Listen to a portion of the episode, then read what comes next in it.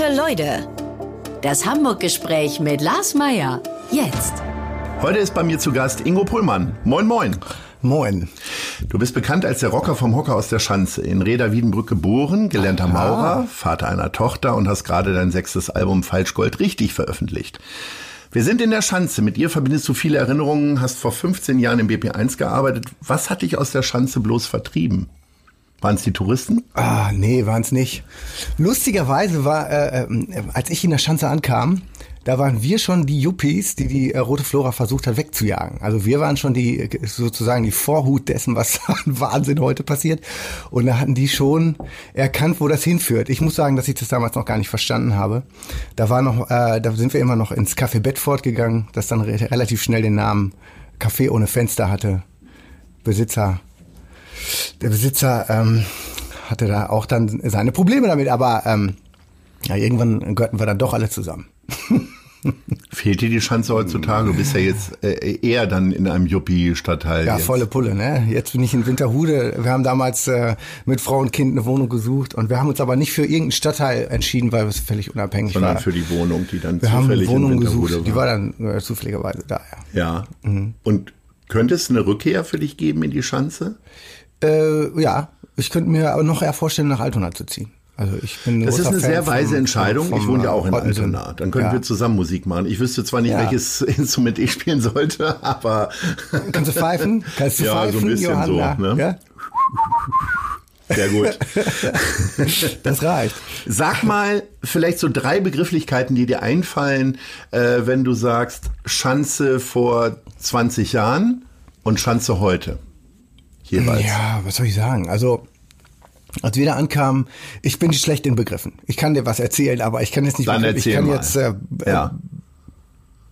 Park Park, äh, Baustellen, Sand, äh, der da noch, also da haben sie gerade die Straße neu gemacht und äh, eine ganze Zeit lang die Parkbuchten noch mit, mit waren noch quasi sandig die, und äh, wir haben da auf diesen Baustellen noch gesessen gegenüber von den Bars damals, Daniela Bar, äh, BP1 und ein paar Sachen gibt's ja noch und, und, und das war viel leerer alles noch und äh, ja, sehr äh, für uns äh, sehr romantischer Rückblick natürlich. Und man hat natürlich noch äh, äh, ähm, der, der Fokus lag auch auf Musik, fand ich, in den Bars. Äh, Man konnte noch relativ laut Musik hören, was für eine Bar grundsätzlich äh, ganz gut ist, aber mit mit der Zeit haben sich dann natürlich die Leute, die da oben äh, eingezogen sind in, den, in die Wohnhäuser, beklagt. Da war immer die große äh, Aussage, wie kann man denn in eine Schanze ziehen? Völlig überraschend waren auf einmal Kneipen. genau, völlig, völlig überraschend sind auf einmal Kneipen da unten. Und äh, der, der, ähm, mein Kollege hat damals, der die Bar gemacht hat, das BP1 immer noch versucht, die erste Wohnung darüber einzukaufen und hat das auch, aber das hat nicht gereicht. Und da gab es dann so viele, so viel Ärger seitens äh, der Anwohner, dass wir dann eben die Musik leiser machen mussten und damit ist dann das BP1 auch zum Beispiel äh, Hinübergegangen. hinübergegangen, weil es war sehr, sehr, sehr wichtig, äh, die laute Musik. Ne?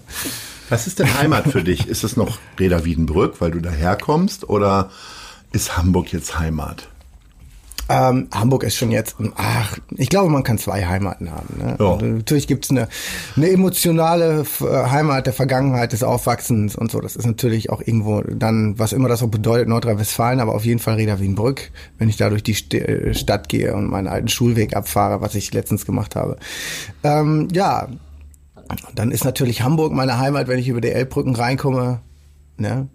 Das ist Das ja mal ein ganz besonderes Wahnsinn. Gefühl, ne? Ja, auf jeden ich, Fall. Wahrscheinlich bin ich auch schon 700 Mal reingefahren und trotzdem ist es, setzt das Herz kurz aus oder schlägt schneller. Irgendwas Auf jeden da. Fall. Wir haben, wir haben äh, früher immer, zu, äh, wenn wir in die Elbbrücken reingekommen sind, dann kommt das Hamburg-Eingangsschild, kurz äh, dahinter der miese Blitzer, den wir damals noch nicht kannten. Und dann haben wir immer den Song Boys are Back in Town von Sin Lizzy im, im Anschlag gehabt vom Kassettenrekorder. Und dann haben wir den reingestellt. Boys are Back in Town. Und, äh, und dann sind wir immer von Münster nach Hamburg. Ne? Sehr schön. Und äh, so habe ich mich in die Stadt verliebt. Dann wollen wir jetzt mal in Hamburg richtig einsteigen. Wir haben die Rubrik Die Hamburg-Lieblinge.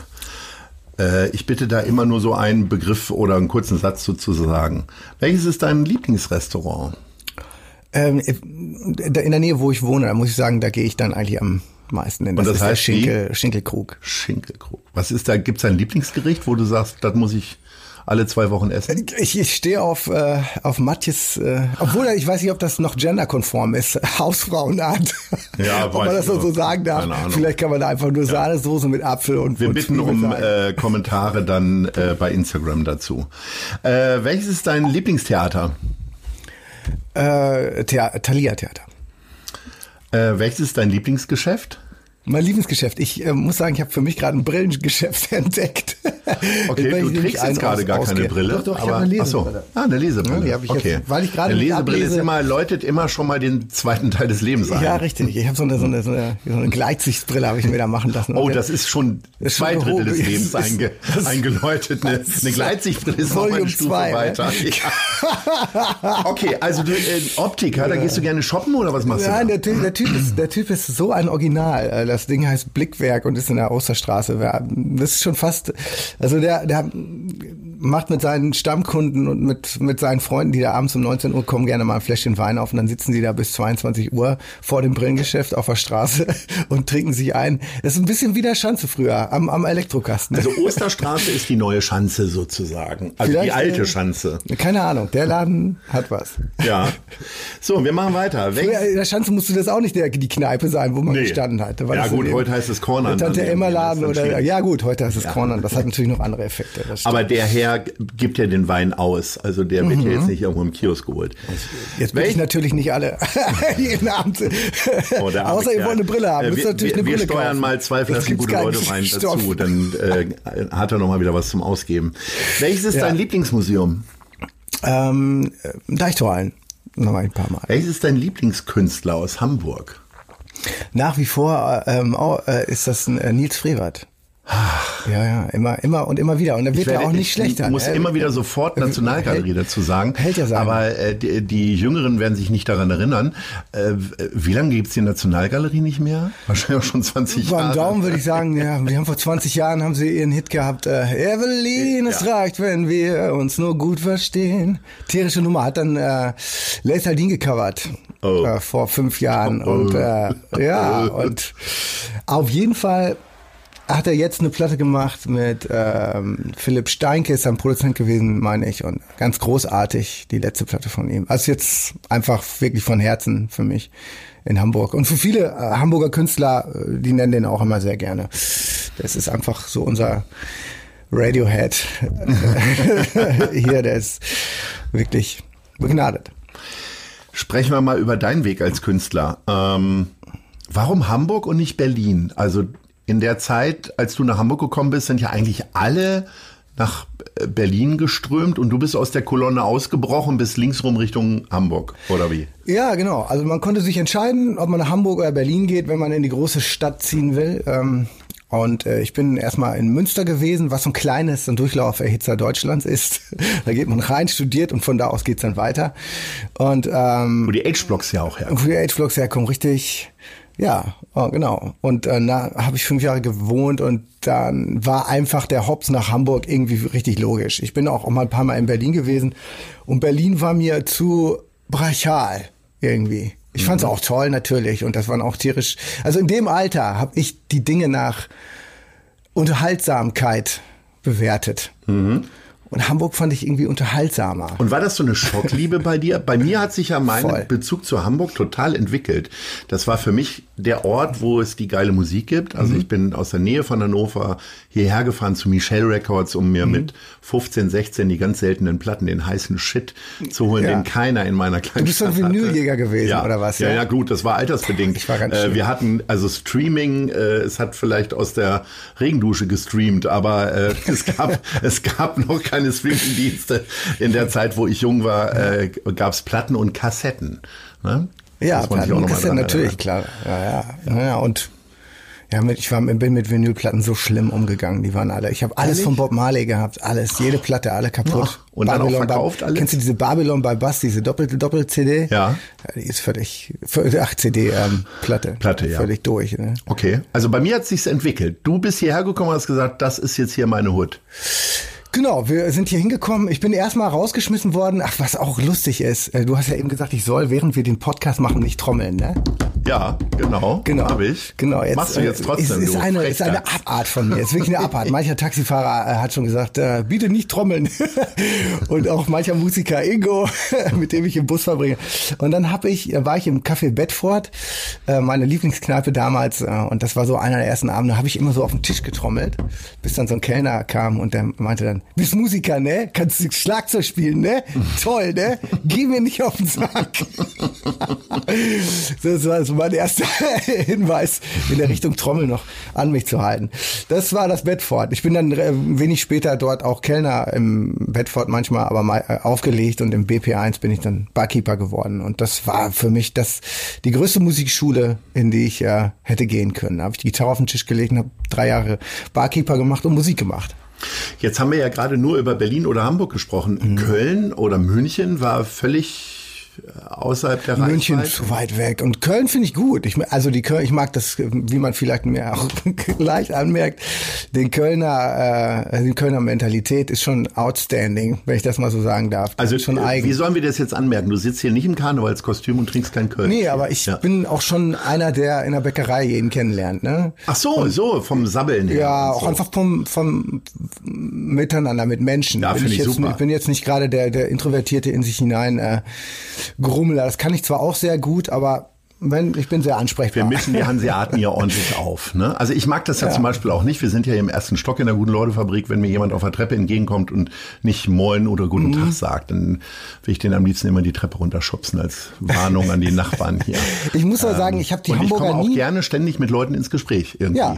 Egal, worum es geht. Ich finde das, äh, äh, also dein Bäcker, dein Brötcheneinkauf dauert eine halbe ich Stunde. finde das sogar morgens. total wichtig, dass wir Ja. wieder ins Gespräch kommen, weil auch diese ganze, äh, ich bin auch jemand, der zu viel aufs Handy guckt, kann ich so einfach zugeben Mhm. äh, und weiß, dass das doof ist und so. Aber ich merke auch, dass durch dieses Handy gucken wir uns isolieren ja füreinander. Ne? Wir sind jetzt so schon angehalten, zu Hause zu bleiben und zu shoppen und sehen uns kaum. Ne?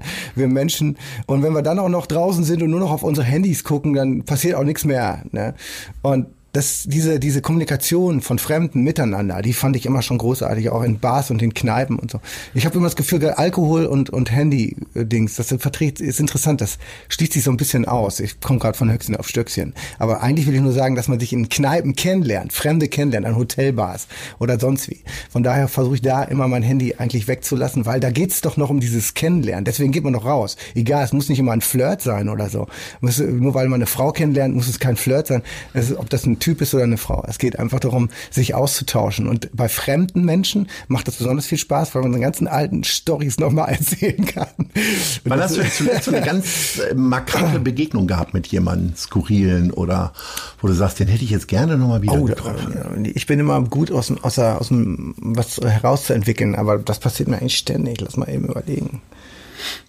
Eigentlich ist das irgendwie, eigentlich ist das irgendwie dieser Brillentyp, von dem ich gesprochen habe. Okay. ja, dieses Blickwerk, der, der, der Chef von dem Laden. Das ist der letzte Kollege, den ich, der relativ fremd war und relativ schnell, mit dem ich relativ schnell in der, am, am Wie ist das an denn beim Taxifahren? Elektrokasten stand. Willst, Ja, du, da, willst du Taxifahren beim ist ein Taxifahren lieber Punkt. Sachen erledigen oder Nee. willst du mit den Taxifahrern quatschen? Will Das ich nämlich eigentlich genauso. auch immer, ganz häufig, aber die telefonieren dann lieber. Oder also da finde ich beim Taxifahren finde ich das Handy total störend, wenn andere das nutzen sozusagen. Also wenn ich richtig viel zu tun habe, setze ich mich nach hinten. Mhm. Und das passiert aber auch zu, äh, nicht, dass ich nicht richtig viel zu tun habe, aber ich setze mich meistens nach vorne, zu 80 Prozent, und dann fange ich eigentlich zu an zu quatschen. Na, wie, wie war es heute? Oder wie ist es? Schicht gerade angefangen, irgendeine erste, eine erste Initialzündung gibt es, die man so bringen kann, und dann kommt man eigentlich ins Gespräch, Quatsch über Trump oder. Bist du selber auch mal Taxi gefahren? Nee. Also es gibt ja so zwei Wege für Künstler am Anfang ihrer Ja. Karriere, Taxifahren oder Kellnern. Du hast Ich habe das, gekellnert. ich hab das äh, gekannt. Taxifahren wäre nicht gut gewesen. Ich bin kein guter Autofahrer. Aber ein guter Kellner war. ich. Also Bar Barkeeper. Kellner ist nochmal, sagen ja die Kellner, ist noch ein bisschen was anderes. Ne? An den Tisch Ja. gehen, äh, nochmal einen anderen Service. Du musst aufschreiben, du musst die Getränke bringen. Also da im BP1, da war das eine Cuba Libre machen und eine, ein Astra. Ja.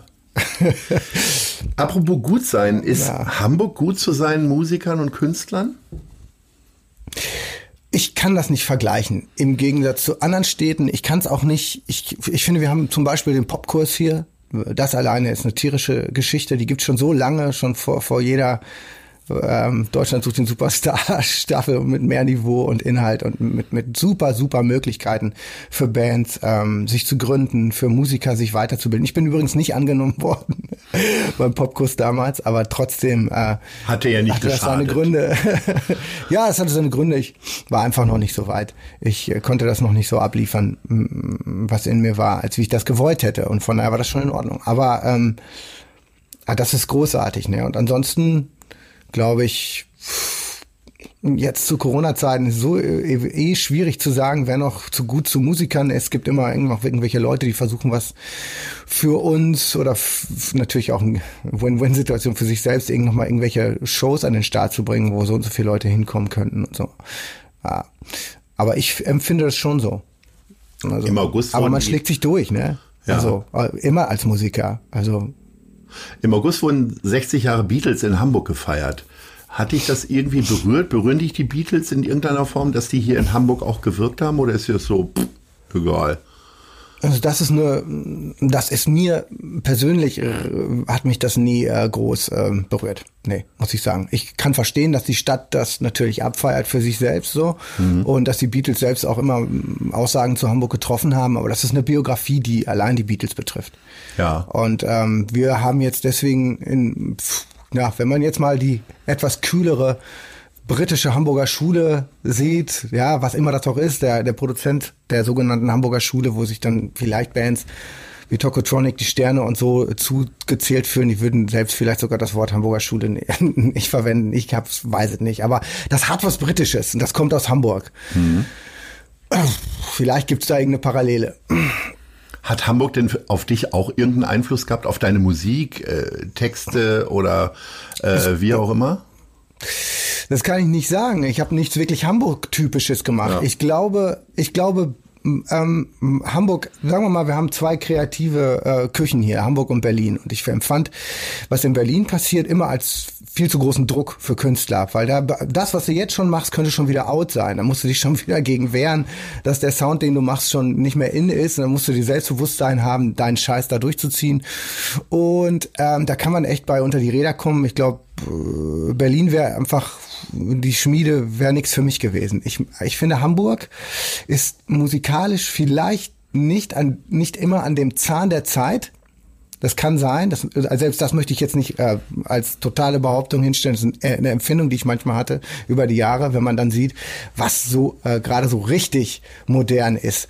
Und dann äh, sehe ich aber, dass das, was dann aus Hamburg kommt, ähm, einen langen Atem hat. Und ähm, das finde ich gut. Also ich, ich konzentriere mich lieber auf, auf, auf, eine, auf einen äh, Inhalt und auf einen, auf einen langen Atem und auf eine, wie nennt sich das, äh, Nachhaltigkeit im Sinne der Kunst.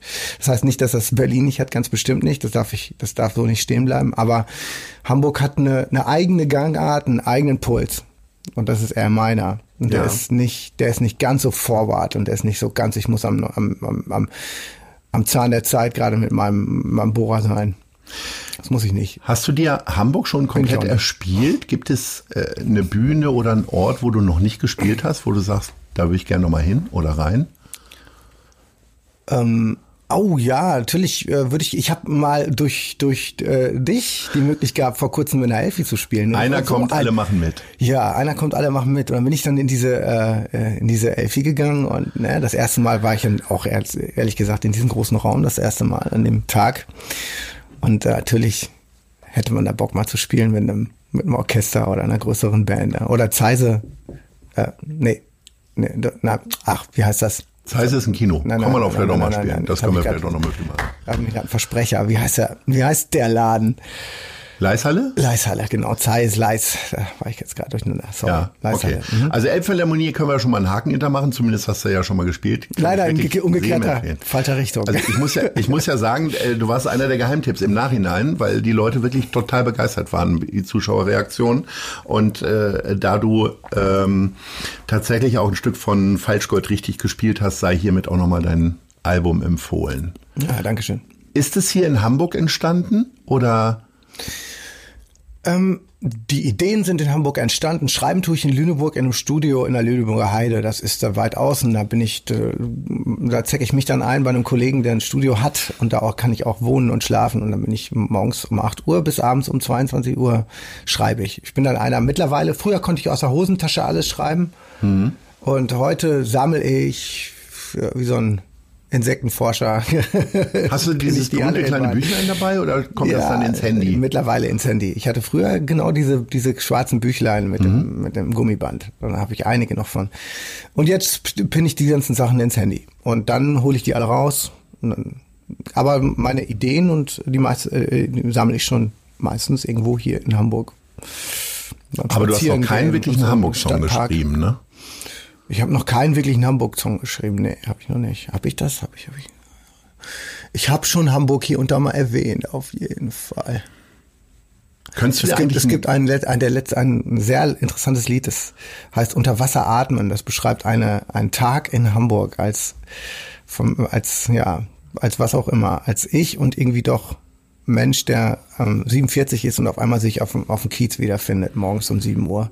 Und das gar nicht gedacht hätte, weil ich auch keinen Alkohol trinke mehr seit sieben Jahren. Nee, jetzt seit sechs, Entschuldigung. So, kaum. Da kann man sich schon mal verzählen. Und ja, ja, ich bin sehr schlecht, was mit Zahlen, äh, was Zahlen angeht. Besonders sehr unkonkret, was Daten angeht. Und ähm, ja, ja, da bin ich dann irgendwie außer morgens um 7 Uhr stand ich da auf einmal nochmal auf dem, auf dem Kiez und es war sehr interessant. Aber egal, das Lied erzählt mehr dazu. Okay. Du hattest gerade eine andere Frage noch. Ich hatte gerade eine andere Frage. Gäbe es einen möglichen anderen Wohnort für dich als Hamburg derzeit? Kannst du dir das vorstellen? Ähm, ich finde ja Lüneburg zum Beispiel auch ganz schön so als Altersruhesitz. Tatsächlich. Aber haben Lübeck, wir ja beide noch ein bisschen Zeit. Lübeck und Lüneburg. Ich habe ja. ich hab meinen Angelschein aus Reda mir bringen lassen, sozusagen, schicken lassen, ja. Mhm. Ich habe mit 16 einen Angelschein gemacht. Mhm. Und dann habe ich den äh, natürlich nicht, den Angelschein selbst habe ich nicht mehr. Dann haben sie mir den mhm. vom Amt in Gütersloh, haben sie mir den zugeschickt wieder. Und jetzt gehe ich angeln, da gehe ich auch mal nach Lüneburg und Lübeck und so. Mhm. Und auch in Kiel. Ne? Und ähm, ja, tatsächlich, Lübeck oder Lüneburg finde ich auch sehr schön. Aber ich bleibe in Hamburg. Wir bleiben beide in Hamburg. Mhm. Du irgendwann nach Altona kommend. Ja, kann ja. Ich, das wäre schon was ich will. Interessierst du dich für ähm, so andere Kulturdisziplinen? tatsächlich? Also setzt du dich, also so wie du ja beim Bäcker mit jedem sabbelst, äh, gibt es da auch mal einen Austausch mit Malern beispielsweise oder anderen bildenden Künstlern oder Schauspielern oder? Wenn ich sie denn treffe. Es gibt einen Kumpel von mir, der sehr gut malte, ähm, Konstantin Bax heißt der. Mhm.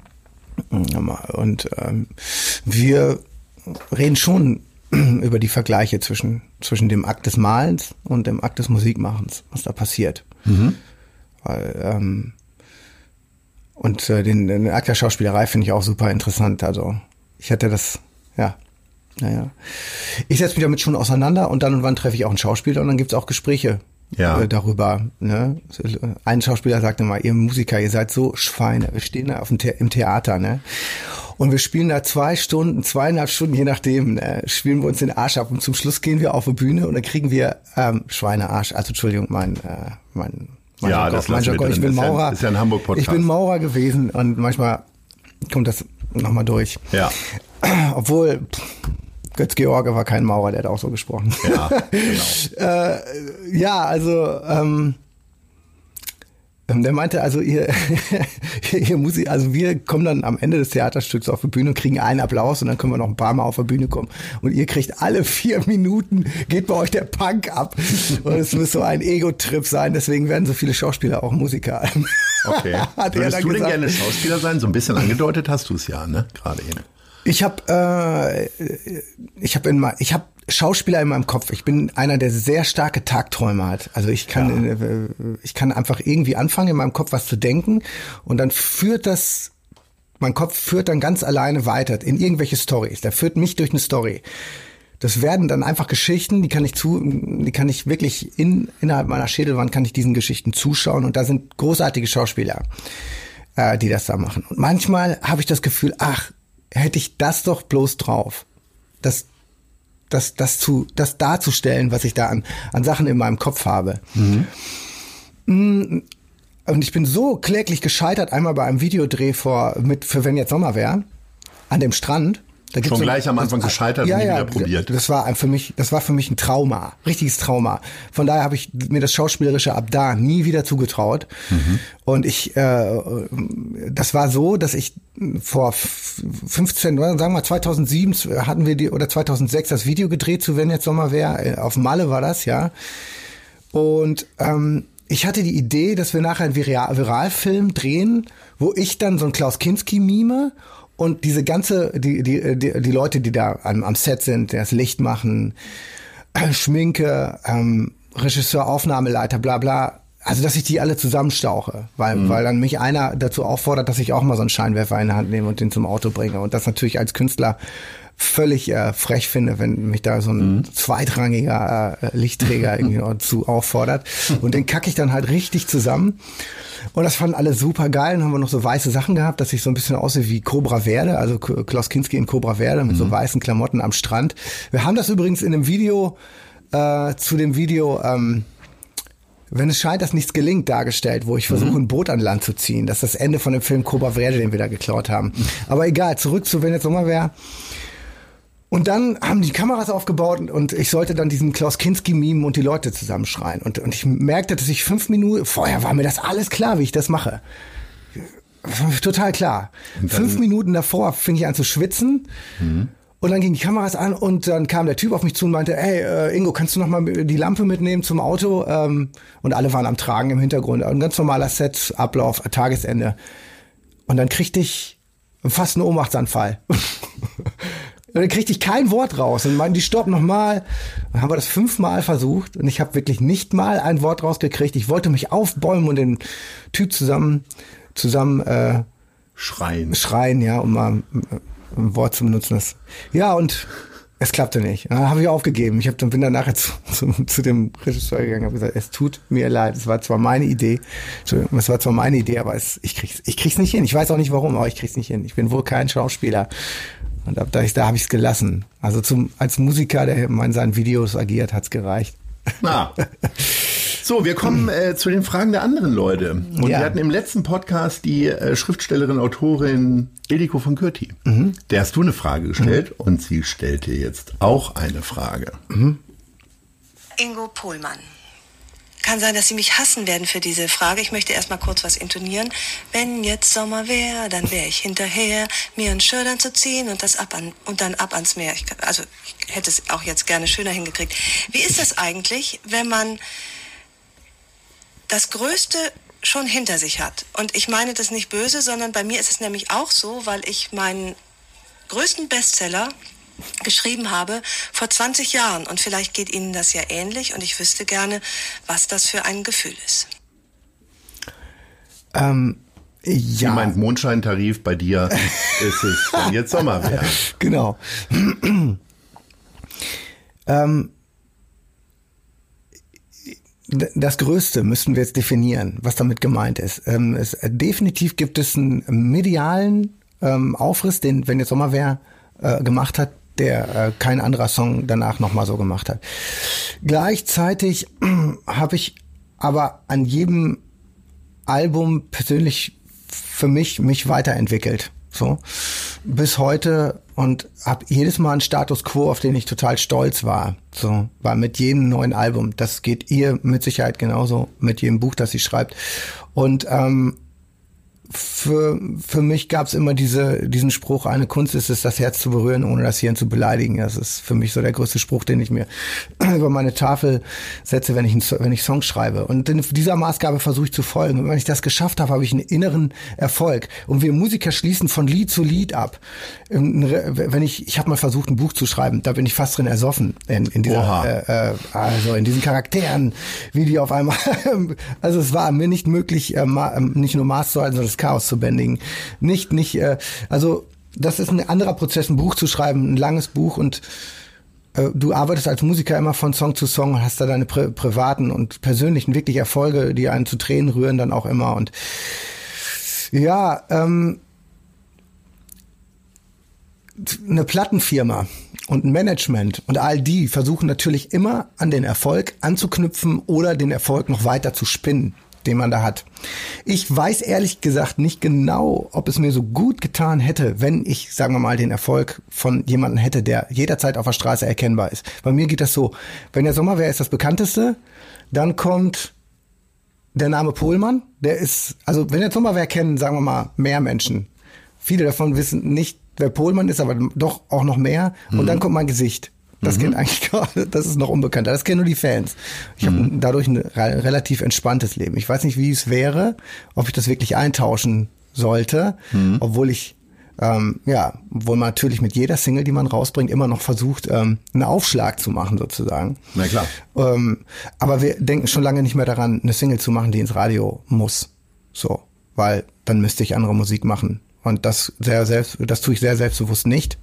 Und ähm, ich habe mich eigentlich für eine andere Gangart entschieden. Und die ist, äh, die läuft so, dass das immer noch ohne Corona ähm, in, einem, in einem guten äh, Mittelfeld ähm, äh, gut funktioniert als, als Künstler. Und da bin ich sehr, sehr froh darüber. Das ist für mich schon sehr viel Erfolg. Ähm, Und ansonsten gibt es natürlich auch immer noch diesen, diese Arbeit seitens von Plattenfirmen und äh, Managements. Also da muss eigentlich noch mehr kommen, Alter. Ja. Ne? Das, äh, und das kann ich auch verstehen und da arbeite ich auch gerne mit. Aber das muss man das- aber im Auge behalten. Also du hast jetzt Was ein das Al- bedeutet. du hast jetzt ein Album geschrieben, da in Lüneburg, hast das fertig gemacht, bist mit dir im Reinen, der Produzent sagt super, vielleicht noch zwei, drei andere Leute. Fühlt man sich dann, kommt dann irgendwann der Moment, wo man so hilflos ist, weil, Überhaupt das, nicht. weil andere das das- dann ja quasi nach draußen tragen müssen? Also bei mir muss man das sich seit eh und je fast kaum so vorstellen, vielleicht ganz am Anfang, dass irgendwer ähm, über mich irgendwie was richten konnte oder so. Also so alles wirklich, jeder Song ist selbst geschrieben äh, oder mit Kumpels wirklich geschrieben, ob das ein Magda was soll ist, äh, mit dem ich mal Star Wars Feiner geschrieben Typ. habe. Ja. Genau, ne, mit dem habe ich den Song Star Wars geschrieben. Und äh, mit Clouseau habe ich mal einen Song äh, weiterentwickelt von mir, der hieß Für dich. Also ich arbeite auch manchmal mit Leuten zusammen. Oder ähm, ja, also aber es ist nie passiert, dass jemand, äh, dass eine Plattenfirma sagt, jetzt gehen wir zum anderen Produzenten, jetzt machen wir äh, mit anderen Musikern. Nee, aber ich meine, wenn du das Produkt fertig hast, so. sozusagen, dann gibst du es ja den Radiopromotoren, Pressemenschen, Mhm. Ja. äh, Vertrieb Ja. und so weiter. Ist das eine, so ein bisschen eine Ohnmacht oder Nee. Sehr tiefes Vertrauen, dass sie das bestmöglich rausholen? Oder Ja, die holen, die versuchen natürlich, ja, da müsste ich jetzt echt ins Detail eines Promo, äh, der Arbeit eines, eines Radiopromoters gehen. Das ist vielleicht auch ein bisschen trocken und Da machen wir der- noch mal ein der, Fachgespräch der, zu. Genau, der hat ja auch noch andere Künstler, die er mitbringt, wenn er zum Mhm. Radiosender geht. Das ist ja nicht nur Pohlmann, der hat dann auch weitaus äh, bekanntere oder oder Künstler, die die, vom Radio äh, eher gespielt werden. Also es ist, äh, ich glaube schon, dass die tun, was sie können und dass äh, dass das Radioformat, Radio ist heutzutage formatiert. Es ist nicht leicht, mit einem gewissen Sound da reinzukommen. Also auch für mich nicht. Ne, das ist so. Da kann man, da gibt's, da kann man lange drüber reden. Da hat Herr Böhmermann schon ganz gut was du gesagt dazu gesagt. Das, kann, jetzt- das könnte ich nicht mal besser. Wir kommen jetzt nochmal zum, äh, wir sind schon ein bisschen so raus aus der Rubrik hier, aber wir kommen nochmal zu jemandem, der dir auch noch eine Frage stellt. Ja, warte, ich mache mir mal eben ein, ein, ein Wässerchen auf. Ja, das, das ein hört man jetzt. Viva Con das Agua gute Viva. Con Agua, das klingt so. Ja. Ein lautes in dem Fall. Bereit? Hallo, Herr Pohlmann. Hier spricht Thomas Kraupe vom Planetarium Hamburg. Und ich würde gerne von Ihnen wissen, wann Sie das letzte Mal so richtig ausgelassen gefeiert haben. Also das ist eine gute Frage. Der Chef vom Planetarium. Ja. Wir wissen, wann du Sternhagel voll Ich sollte warst. das tun. vielleicht ja nicht, weil äh, seit sieben Jahren hast du keinen Alkohol getrunken, oder seit sechs Jahren. Ja. Aber wann warst du mal richtig ausgelassen feiern zuletzt? Ich, ich muss das eine noch ein bisschen revidieren. Ich trinke Ja. seit ungefähr einem halben Jahr relativ wenig und hin und wieder mal einen Rotwein, äh, Weißwein mittlerweile. Ja, weil du ja beim Optiker da immer sitzt. Ja, nee, da nicht. Ich, äh, das, das, da müsste ich jetzt ins Detail gehen, wann Ja, ich trinke. okay. Mhm. Das sind ganz, ganz gewisse Umstände noch. Ähm, ähm, oh, wann habe ich das letzte Mal richtig ausgelassen gefeiert? Ich habe nicht richtig ausgelassen gefeiert, weil ich nicht mehr in Kneipen äh, Vollgas gebe. Ähm, äh, obwohl ich sagen muss, in dieser Nacht äh, vor, vor, vor, vor ungefähr eineinhalb Jahren, da habe ich ausgiebig gefeiert, auch ohne Alkohol, wo ich dann auf dem Kiez gelandet bin morgens und so. Ansonsten habe ich, äh, war ich, ja, auch richtig, ich sollte das öfter tun. Ich habe früher sehr, sehr viel ausgiebig und ausgelassen gefeiert und mache das leider nicht mehr so oft. Ja, warum? Das Alter. Ja, Die Verpflichtung. äh, da müsste ich jetzt sehr privat werden. Ja. Aber ich sollte das öfter tun. Kommen wir doch mal zu deinen beruflichen Anfängen. Äh, mir ist so die, äh, mir ist so die über die Boulevardüberschrift eingefallen: der singende Maurer aus Reda Wiedenbrück. Ja. Du bist Ja, tatsächlich. Maurer. Das ist schon, Hatte ich das, das? ist schon eine Schlagzeile wert, oder? ja, auf, auf jeden Fall.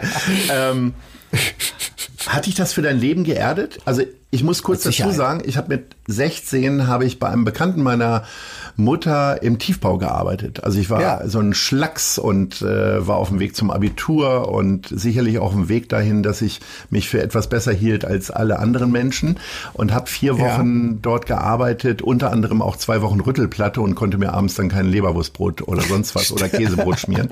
Stimmt, oder? Das merkt man. Aber das hat trotzdem mich auch äh, mal so in so einer Grube zu stehen, wenn Ja. Leute auf einen herabgucken, im Ja. wahrsten Sinne des Wortes, bin ja relativ groß, Ja. passiert selten. Das hat mich für mein ganzes Leben geprägt, weil ich tatsächlich jeden immer gleich behandle. Beim Fernsehen sind es die berühmten Ja. Kabelträger und so, denen man guten Tag genau. sagt und so weiter und so fort. Richtig. Hat das so einen ähnlichen Einfluss auf ich dich auch. auch gehabt? Ich glaube, äh, ich glaube extrem, ja. Ja, ja. Das, das, das ist ähm, äh, für einen Musiker, für einen Musiker, wenn es denn äh, dazu reicht, dass man irgendwie oder wenn man das Glück hatte, sag ich mal, wenn man das Glück hatte, dann äh, weiterzukommen m- ähm, in diesem Showbusiness. Und man kommt, man kommt da wirklich, äh, also hat drei, vier, fünf Jahre auf dem Bau gearbeitet. Das ist eine Sache, wo du wirklich einen tiefen Einblick in das Leben derer hast, die ihre Brötchen völlig anders verdienen.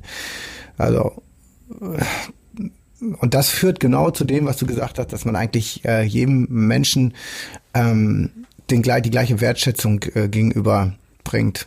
Und das, pass- das, das mache ich eigentlich auch. Also für mich sind in jedem, auf jedem Festival die Leute, die da arbeiten, hinter der Bühne, auf der Bühne und so, äh, den zeige ich eigentlich auch immer meine Wertschätzung. So, das ist eine Sache, die ich, die ich auch von meinen mit, mit die Leute, die mit mir Musik machen, egal in welcher äh, Hierarchien gibt's nur in der Form, als dass Leute etwas besser können als andere oder dass Leute ihre Zuweisung haben, was sie machen, ob sie strategisch irgendwie was machen oder ob sie die Schäfchen beisammenhalten, der Tourmanager und, und, und, und uns koordiniert, ja.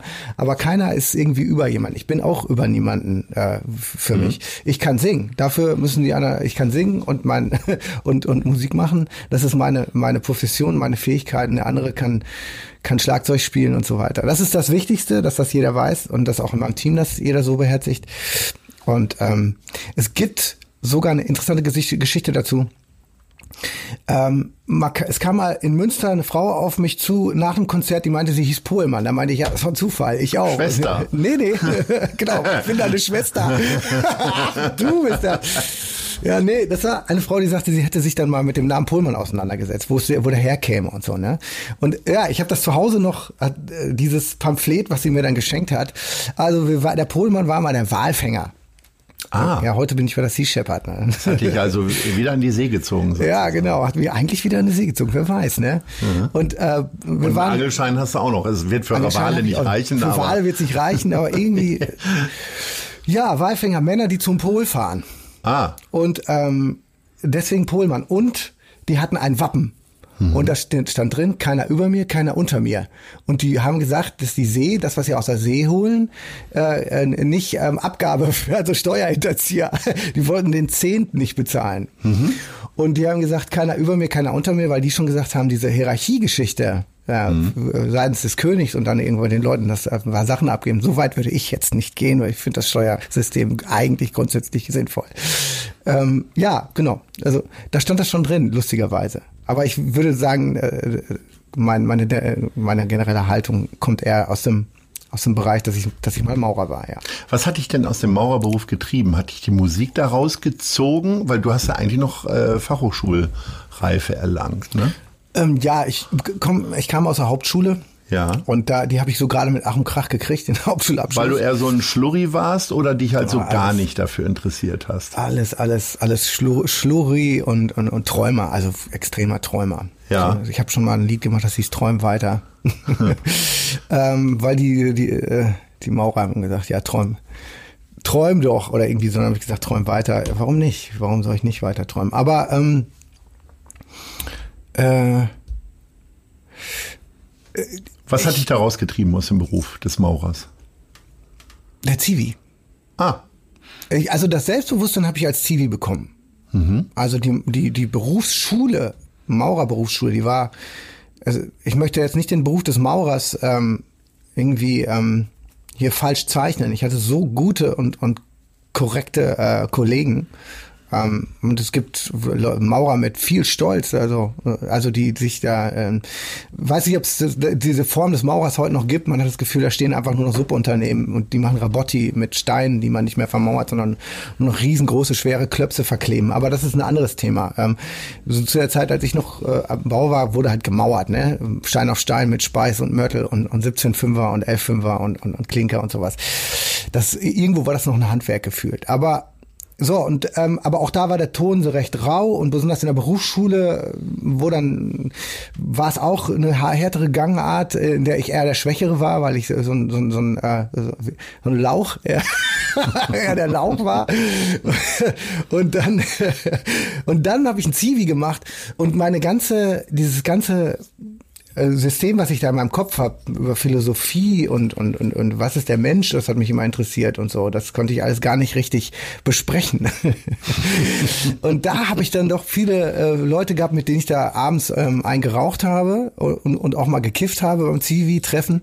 Und da haben wir gequatscht bis morgens um 5 Uhr. Das waren diese Zivi-Treffen. Da treffen sich Zivis vier Wochen lang während des Zivildienstes. In Wetzlar war das. Das war tierisch. Da habe ich dann das erste Mal in meinem Leben angehende Medizinstudenten und, und, und so und Psychologiestudenten und so kennengelernt, die alle Zivi machten. Und in diesen Zeiten reden die mir auch, sag mal, du bist doch kein Maurer. Ganz doof ist das doch gar nicht, was du sagst. Ja. Also mein Selbstbewusstsein war nicht da. Ich habe immer gesagt, na, zu mehr schaffe ich es auch nicht. Ne? Und dann meinten die, nee, nee und so weiter. Und dann kam nach dem Zivi ein tatsächliches Interesse für Geschichte und, und, und Philosophie und vielleicht auch sogar Mathe Ja. und sowas. Also und dann habe ich in Münster mein Fachabi nachgemacht und das musst du dir mal vorstellen. Da gehst du zur Schule, da sind lauter Leute zwischen 22 und 68, die machen ihr Abi nach. Zwischen 22 und 68. Eine Klasse von 15 bis, bis 20 Leuten. Und da kommt morgens ein Lehrer rein um 8 Uhr und die stehen da alle mit wie Jagdhunde, die Ohren oben und haben Bock zu lernen. Den ganzen Tag lang. Die Leute sind, haben einen tierischen Bock zu lernen. Diese Schule war tierisch. Für, also sehr, sehr gut für mich. Und ähm, da meinte dann irgendwann auch, weil ich mein Abi nicht geschafft habe, hätte ich nicht geschafft. Ich habe immer noch so viele Rechtschreibfehler gehabt. der, der meinte, ja, was wollen Sie denn mal werden, mein Deutschlehrer? Ich so, Musiker. Und wo wollen Sie hin? Nach Hamburg, sag ich. Wissen Sie was, da sind Sie ein Typ für. Da sind Sie doch echt ein Der Typ hat dich für. bestärkt. Der hat mich bestärkt. Der hat ge also sagt er, wenn einer, ich sehe sie doch hier jeden Tag auf der Schule. Ich, mündlich war ich überall eins und zwei und mein Interesse, mein Interesse ist immer groß gewesen. Ich habe immer ein großes Interesse. Ich bin nicht der schnellste Kapierer, aber ich, ich habe immer ein Rieseninteresse für alles. Und ich glaube, dass das eine äh, Lebensenergie ist, Interesse zu haben. Wenn wir kein Interesse mehr für die Dinge haben.